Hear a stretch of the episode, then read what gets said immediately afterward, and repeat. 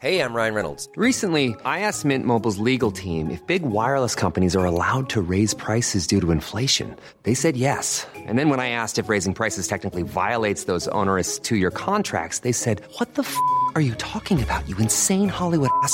So to recap, we're cutting the price of Mint Unlimited from $30 a month to just $15 a month. Give it a try at mintmobile.com slash switch. $45 upfront for three months plus taxes and fees. Promo rate for new customers for limited time. Unlimited more than 40 gigabytes per month. Slows. Full terms at mintmobile.com.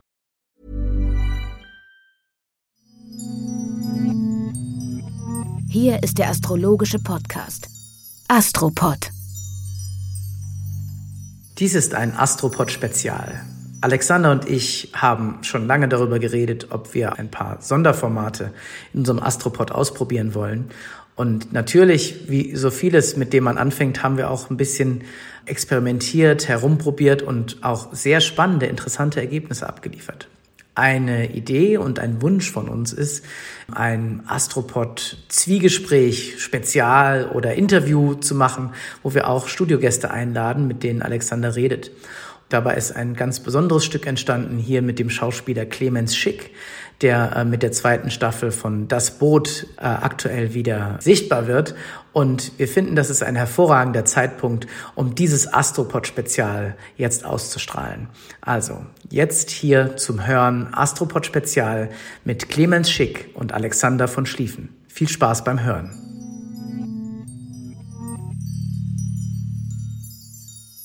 Mein Gast ist Clemens Schick, seines astrologischen Zeichens Wassermann mit Aszendent Krebs. Die Astrologie ist ein Thema, was die Menschen immer fasziniert. Viele haben aber auch immer ein bisschen Angst davor und wollen das nicht so zeigen, dass sie sich dafür interessieren.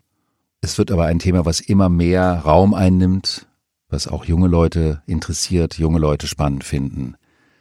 Wir haben uns kennengelernt bei einem Salon, den ich gegeben habe, über die Astrologie. Hm. Diese Salons gebe ich seit vielen Jahren. Wie bist du zur Astrologie gekommen? Ich habe von einer Kollegin, die wir beide kennen, die mit dir auch schon zusammenarbeitet auf eine Art und Weise, zum Geburtstag die Einladung zu diesem Salon bekommen. Wie schön.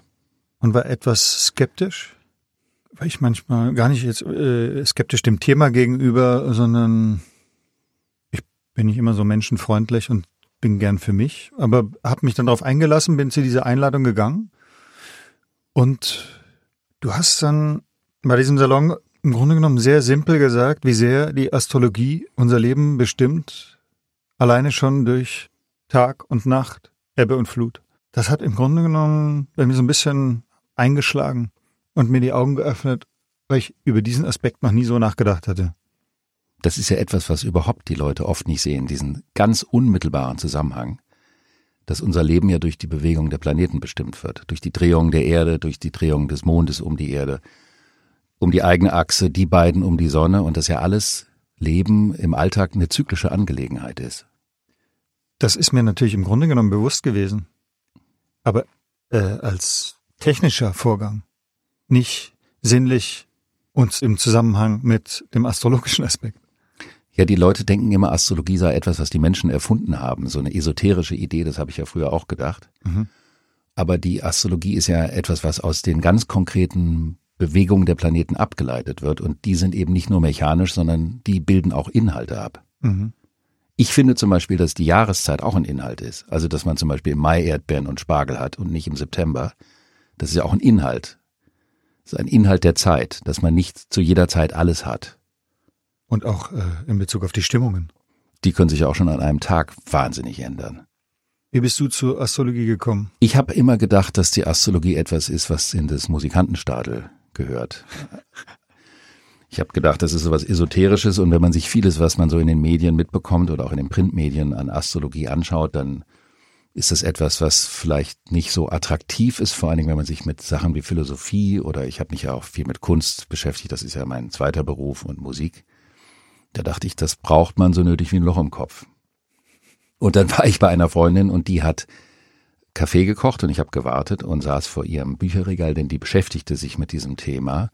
Und da standen ihre ganzen Astrologiebücher, die auch de facto alle so aussahen, oder die meisten, wie man sich diese esoterischen Astrologiebücher vorstellt, nämlich schön kitschig, überzogen und relativ geschmacksfrei. Und ein Buch sah anders aus, hatte ein ordentliches Styling für meinen Geschmack. Das habe ich rausgenommen, aufgeschlagen und das Vorwort gelesen und das hat mich richtig umgehauen, weil ich hatte das Gefühl, jemand, der so schreiben kann und der so einen Horizont hat, so einen Geist, der wird nicht über ein Thema schreiben, was ich in dem Musikantenstadel des menschlichen Bewusstseins verankert hätte. Und das Buch habe ich mitgenommen, das habe ich heute noch. Wie heißt das? Genius und Dämon, lustigerweise von einem Herrn Thomas Ring. Ring ist lustig, weil es ja um das Thema Zyklen geht. Und ein Zyklus ist ja auch ein Kreis, Kreislauf, also ein Ringschluss. Was ich nicht wissen konnte damals, das war schon das High-End der Astrologie. Also dieser Mann gehört zu den ganz Großen, ist meiner Meinung nach sogar eigentlich der bedeutendste Astrologe des 20. Jahrhunderts. Der lebt noch? Der lebt leider nicht mehr, den wollte ich besuchen. Und ähm, dann war der aber gerade gestorben. Ich habe aber seine Frau noch kennengelernt, die habe ich besucht. Der war auch Maler, Autor, hat Stücke geschrieben, Gedichte geschrieben, Bilder gemalt, Skulpturen gemacht. Und ich habe dann sein gesamtes Werk gekauft und Astrologie angefangen zu studieren an einer Schule, die so wie der Dachverband der Astrologie in Deutschland ist, das nennt sich der Astrologenverband, das ist so wie bei den Homöopathen, da gibt es quasi Berufsverbände, die das ganze Thema so ein bisschen eingrenzen. Aber ich muss sagen, es war eben das Beste vom Besten und das hat mich inspiriert. Ich beschäftige mich mit dem Thema Astrologie im Grunde genommen seit ja, meinem letzten Geburtstag, also Anfang Februar. Das heißt noch nicht lange. Das ist ganz frisch. Ja, sehr frisch. Und taste mich da auch ran und erkunde im Grunde genommen auch, was heißt nicht auch, mit dir. Ich treffe dich ja, jetzt habe dich dreimal schon getroffen zur Auseinandersetzung über dieses Thema.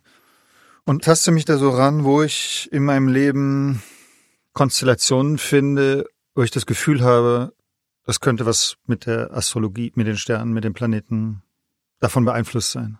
Und das hilft dir anscheinend auch ein bisschen. Ja, es bereichert mich. Es berei- Ja, darum geht's ja auch, genau. Es Es geht um bereichert mich. Also ähm, es bereichert mich und öffnet mir, je mehr ich mich damit beschäftige oder je mehr ich dich treffe, bereichert es mich und sind immer so Phrasen, aber öffnet mir die Augen für Aspekte, zusätzliche Aspekte, die Ja. ich vielleicht vorher noch nicht in Betracht gezogen habe. Das ist ja das Schöne an so einer Sprache wie der Astrologie. Sie, sie bringt neue Aspekte rein. Das ist, geht mir ja auch so, wenn ich zum Beispiel eine neue Musik höre, dann gibt die mir eine neue Dimension im musikalischen Empfinden. Ich sehe neue Perspektiven, ich höre neue Perspektiven und das ist im Grunde genommen auch das, was ich mit der Astrologie gerne machen möchte.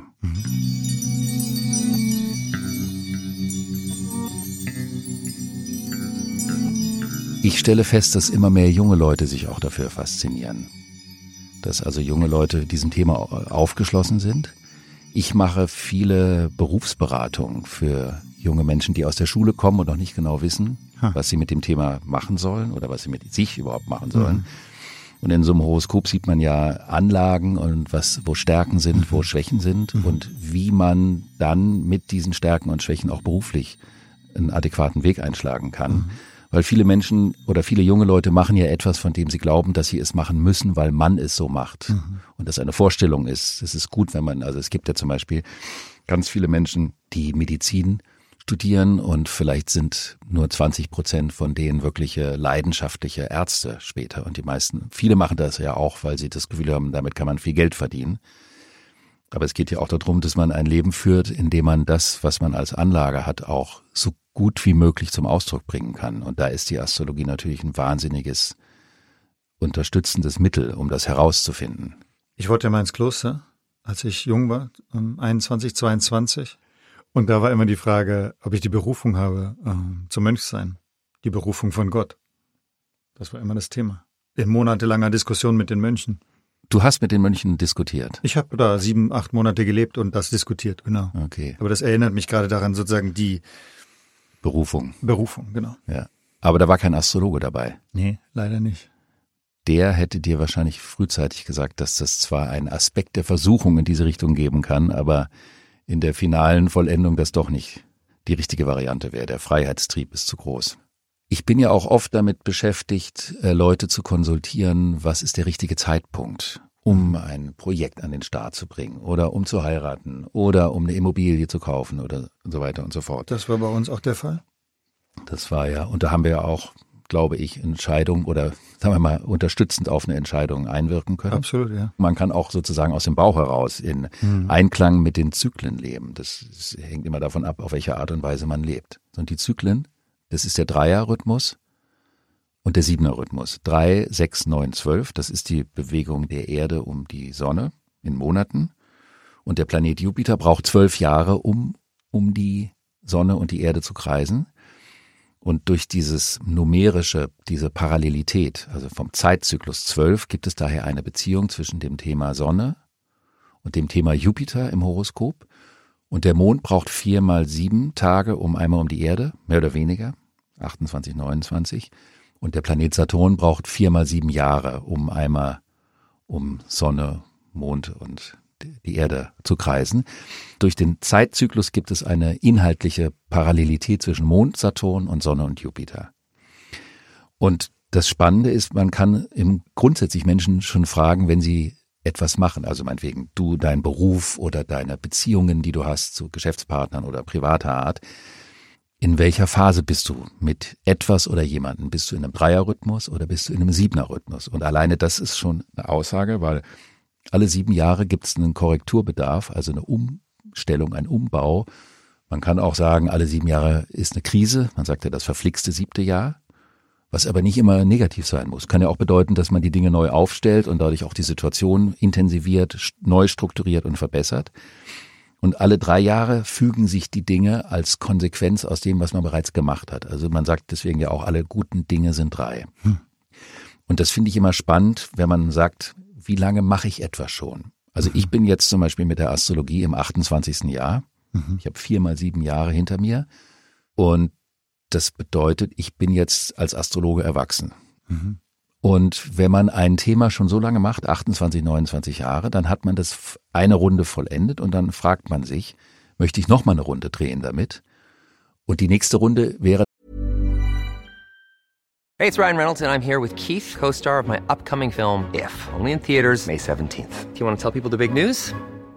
All right, I'll do it. Sign up now and you'll get unlimited for $15 a month in six months of Paramount Plus Essential Plan on us. Mintmobile.com slash switch. Upfront payment of $45 equivalent to $15 per month. Unlimited over 40 gigabytes per month. Face lower speeds. Videos at 480p. Active Mint customers by 531.24 get six months of Paramount Plus Essential Plan. Auto renews after six months. Offer ends May 31st, 2024. Separate Paramount Plus registration required. Terms and conditions apply if rated PG.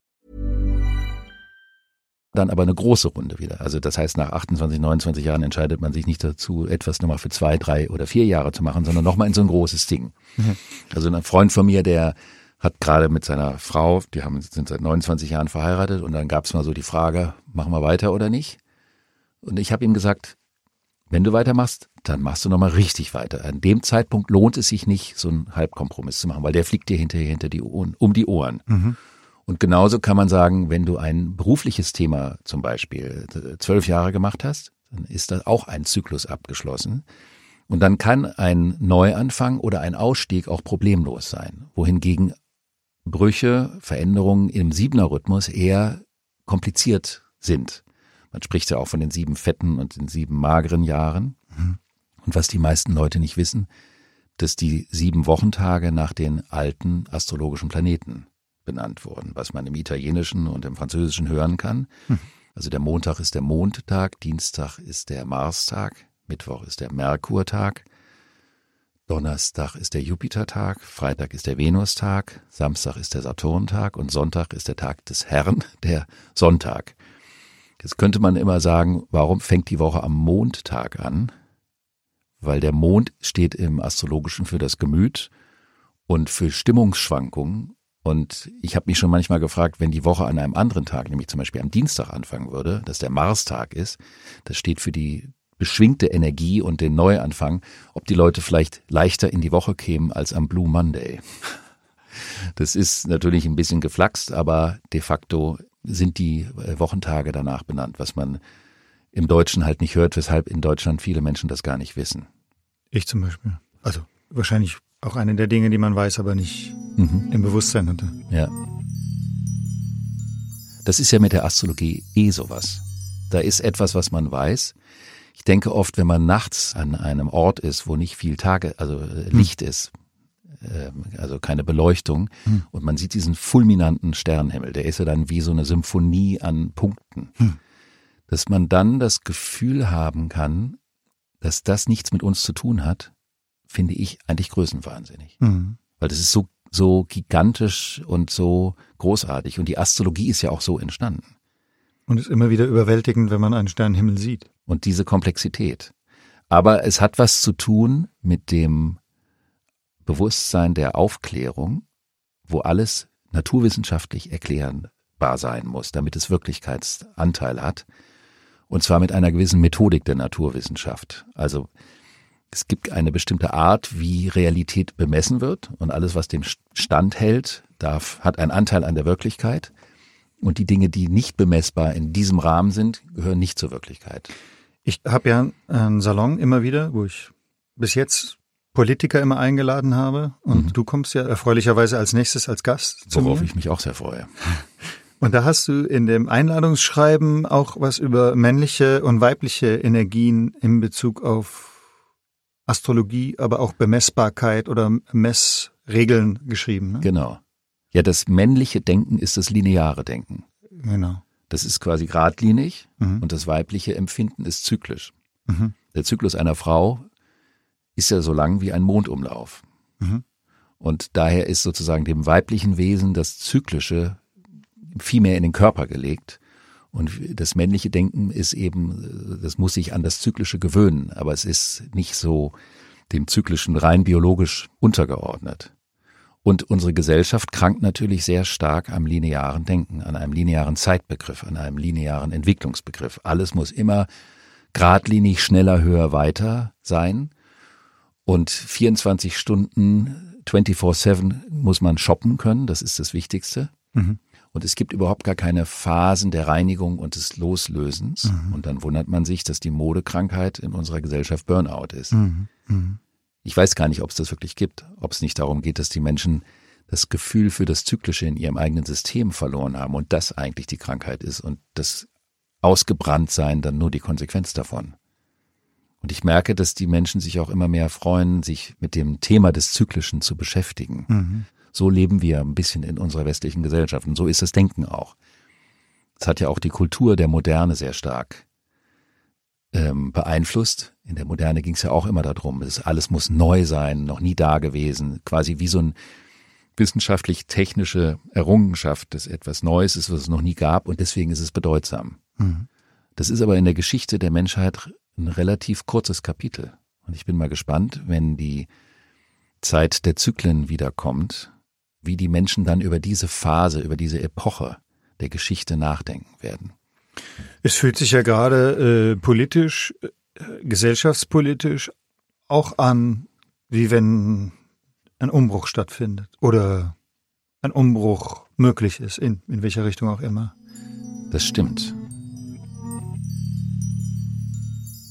Aber was ich auf jeden Fall gerade merke, dass ich jetzt in meinem Beruf an eine Freiheit komme, die jetzt sozusagen neu ist für mich, wie ich die empfinde weil ich es nicht auf eine staatliche Schauspielschule geschafft habe und deswegen auf einer privaten studiert habe, die schulisch organisiert war und deswegen hatten wir nur drei Jahre Studium und nicht vier. Fandst du das gut? Meine Studienzeit war so furchtbar. Es war einfach schwer. Ich habe dreimal die Woche gekellnert, um mir das finanzieren zu können und habe studiert mit dem Gefühl, das wird wahrscheinlich eh nicht klappen, dass ich da jemals Fuß fasse in diesem Beruf. Mhm. Da hätte ich damals wahrscheinlich auch schon dich treffen sollen können. Ich war damals als Astrologe noch in den Kinderschuhen. Deswegen gilt das nicht. Okay. Was war denn der entscheidende Aspekt für dich, diesen Beruf zu wählen? Die Ausweglosigkeit. Die Ausweglosigkeit der Alternativen oder des Klosters? Die Alternativen. Ich habe in einem Gymnasium angefangen zu Schauspielern. Ja. Das war einfach die Theater AG, war einfach der einzige Ort neben dem Sportunterricht, wo ich nicht schlecht war. Das heißt, es hätte gegeben die Alternative Mönch, Sportler oder Schauspieler. Ja. Okay. Aber Schauspiel ähm, war insofern von mir schon immer ein Ausdrucksmittel, weil ich als Kind auch immer Geschichten erzählt habe, mir selber. Und äh, im Grunde genommen waren das meine ersten Stücke, die ich gespielt habe, wo ich mitgespielt habe, die, wo ich mich selber inszeniert habe. Von daher mache ich eigentlich, seit ich Kind bin, letztendlich immer wieder das Gleiche. Dann könnte man auch sagen, du arbeitest eigentlich nicht, sondern du lebst das, was du leben kannst. Absolut. Ich trenne auch nicht zwischen Beruf und Arbeit nicht, oder nicht Job. Beruf. Ja, ich, ich lebe kein Leben mit Urlaubsplanung. Also natürlich plane ich Urlaub, aber es ist für mich keine Auszeit von meinem Leben. Ja, das ist übrigens ein interessantes Signum des Krebs, des Zeichens Krebs. Das astrologische Zeichen Krebs braucht, Was mein Aszendent ist. was dein Aszendent ist, genau. Weil der Aszendent sagt, dass es um ein Leben aus von innen heraus geht. Dass du von innen heraus schöpfst, dass du aus dir schöpfst. Das, was du tust, also aus dir kommt. Weshalb dieser Aszendent äh, bei musischen Menschen ganz oft vertreten ist. Weil es auch um das, die innere Bilder hochziehen, die Komplexität der Gefühlswelten zum Ausdruck zu bringen. Was aber auch mit sich bringen kann, dass der Lebensweg nicht linear verlaufen muss, weil der Krebs wird vom Mond beherrscht und der Mond hat was mit Ebbe und Flut zu tun und deswegen kann es immer wieder auch mal bergauf und bergab gehen. In einer schöpferischen Biografie. Das wird dir ja vermutlich nicht ganz unbekannt sein. Nee, überhaupt nicht. Zumal man ja eh mit dem Schöpferischen nicht linear arbeiten kann. Ich war ja am Theater. Ich bin am Theater weg, weil mir das Theater zu, im Grunde genommen zu linear war. Mhm. Ich wollte nicht mehr in einem festen Vertrag sein. Das ist der andere Teil, das ist der Wassermann. Das ist lustig. Aber Also- der Wassermann ist gerne unabhängig und entscheidet selber, wann er sich wo einbindet und festlegt. Das wäre auch etwas gegen die Mönchskarriere gewesen, im Sinne des auf die Bühne im Kloster zu gehen. Wahrscheinlich. Ja, genau. Ich lebe jetzt ein Leben, wo ich nicht weiß, was nächsten Monat ist. Oder, also das ist jetzt bildlich, aber Was kommt, ja. Ja. Aber das holt ja die kreativen Ressourcen raus. Wenn du vorher genau weißt, was passiert, dann verwaltest du. Und wenn du es nicht weißt, dann darfst du gestalten. Das ist ja eine ganz andere Art, mit den Dingen umzugehen. Und das ist, wenn ein Krebsaszendent ein Verwaltungsleben führt, dann verkümmert er wie ein Blümchen, was keine Sonne und kein Wasser bekommt. das wollen wir nicht. Das wollen wir absolut nicht.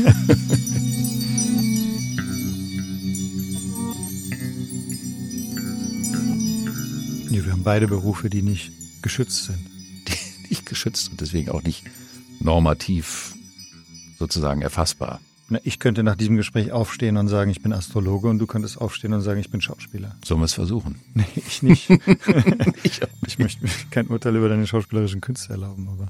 Okay. Nein, aber ich meine, es könnte keiner sagen, Ja, du hast, das stimmt nicht. ja, Oder du hast das Recht nicht dazu. ja. Davon abgesehen hättest du von deinem Horoskop her aber gar keine schlechte Anlage, um dieses astrologische Sprachsystem verstehen zu können. Hm. Ist ja eine Bildersprache mit bestimmten Strukturen, die nicht so ganz linear sind und das ist etwas, was für das Wassermännische, das entspricht der Wahrnehmung aus der Vogelperspektive. Was glaubst du, warum so viele junge Menschen eine größere Affinität zu diesem Thema heutzutage haben? Das erlebe ich ja, weil ich das schon lange mache, dass sich die Affinität, also die Offenheit der Leute für die Astrologie immer mehr verändert.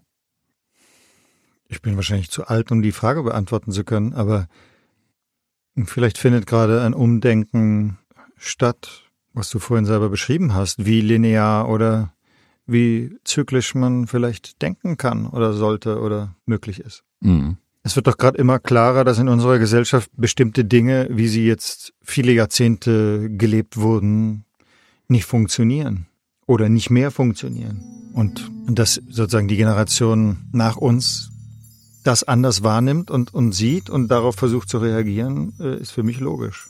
Ja, stimmt. Dass die nochmal anders in Frage stellen, wie wollen wir leben oder, oder, oder wie gehen wir mit dem Gegebenen um, sei es im politischen, sei es im gesellschaftspolitischen. Ich danke Vielen dir sehr, dass du ein wunderbarer Gesprächspartner für mich und die Astrologie und das Thema warst. Ja, ich danke dir.